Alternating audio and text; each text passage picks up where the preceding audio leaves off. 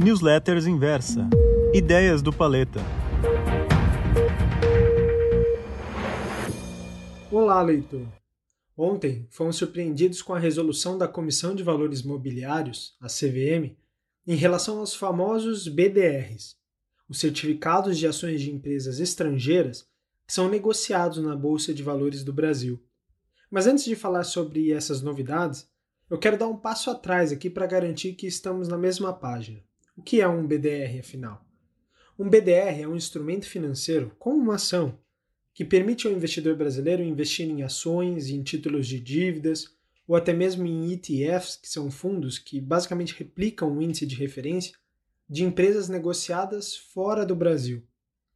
Para isso, o investidor conta com uma instituição depositária que emite esses certificados no Brasil e que representam legalmente os ativos negociados em outras bolsas de valores.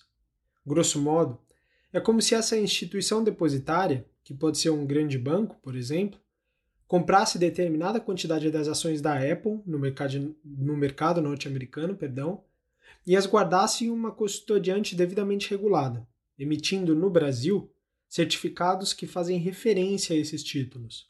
Ou seja, essas instituições atuam como uma verdadeira ponte. Na prática, é como se você comprasse uma ação nos Estados Unidos, por exemplo, mas sem ter que abrir uma conta lá fora e arcar com todos os custos de remessa de recursos, custos operacionais mais altos, spread no câmbio e por aí vai. Eu também preciso mencionar aqui que existem quatro classes basicamente de BDRs emitidos.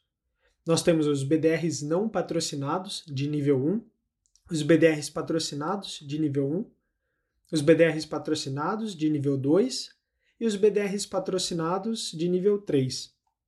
Quando eu digo que um BDR é patrocinado, significa que o emissor original daquelas ações, a Apple, por exemplo, é o responsável pela emissão dos certificados de depósitos emitidos no Brasil.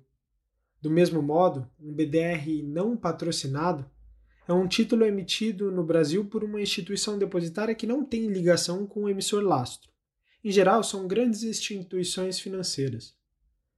Como o mercado financeiro brasileiro ainda é pouco desenvolvido, não há grande incentivo para que as empresas estrangeiras emitam os seus títulos diretamente por aqui, hoje mais de 99% dos 557 BDRs listados na B3 são do tipo não patrocinado.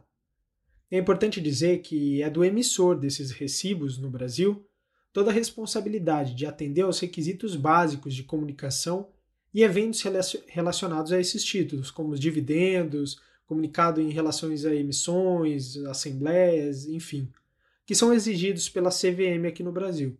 Agora, quando eu falo de nível 1, 2 ou 3, eu estou me referindo ao grau de alinhamento da emissão com as normas contábeis e de regulamentação adotadas no mercado brasileiro sob a supervisão da CVM, e também ao propósito dessa emissão. Enquanto no nível 1 o emissor não precisa ser registrado na CVM, não é obrigatório uh, seguir as normativas do órgão, nos níveis 2 e 3 sim.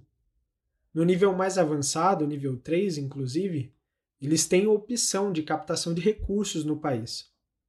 Bom, eu entendi, mas quais são as novidades, enfim?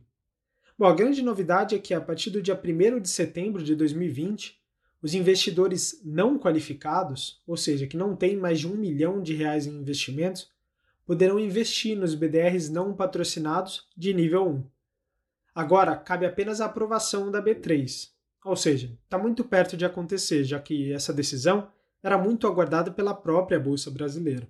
Ou seja, a partir do mês que vem, investidores pessoa física passarão a contar com mais de 550 opções de investimento em ações de emissões estrangeiras, entre elas ações da Apple, da Microsoft, da Amazon.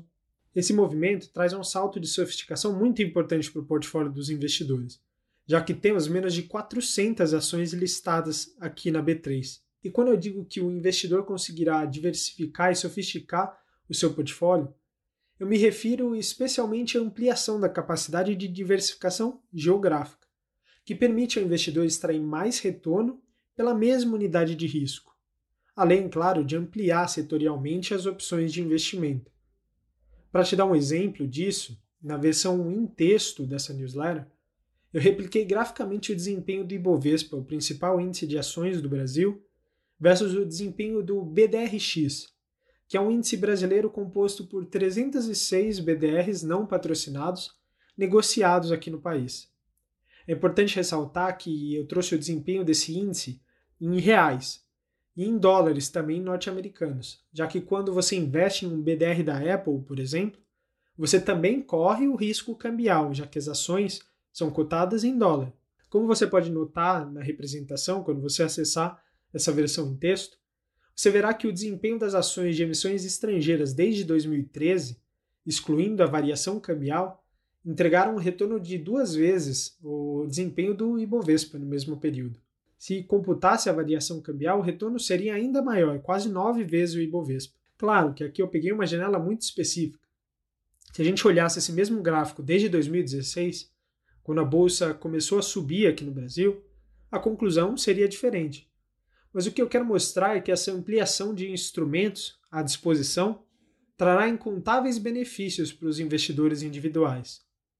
Nesse sentido, casas independentes de análise, como a Inversa Publicações, passam a ser cada vez mais importantes para te ajudar a equilibrar todos esses pratos. Mas as novidades não param por aí. A resolução da CVM trouxe mais três novidades.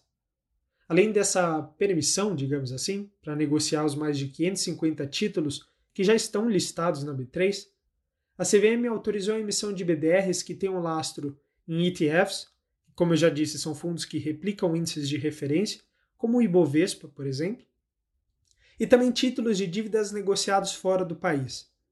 Assim como autorizou que empresas brasileiras listadas lá fora, como é o caso da XP Investimentos e da Stone, também emitam seus BDRs por aqui. Ou seja, mais um leque de oportunidades que se abre aos investidores local e um passo gigante no processo de desenvolvimento do mercado de capitais no Brasil. Inclusive, eu posso afirmar tranquilamente que esse movimento mostrou que a CVM está atenta ao estágio de maturidade do mercado e também ciente do risco de evasão de recursos do país e da B3 em busca de oportunidades no mercado internacional.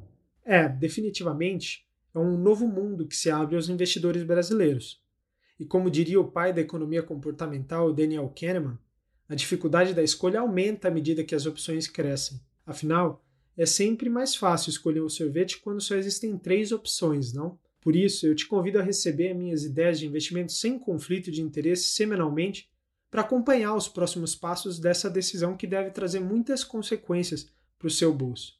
É 100% gratuito. Para se inscrever, Basta você entrar no espaço do assinante da Inversa Publicações, acessando pelo site vip.inversa.com.br, tá legal?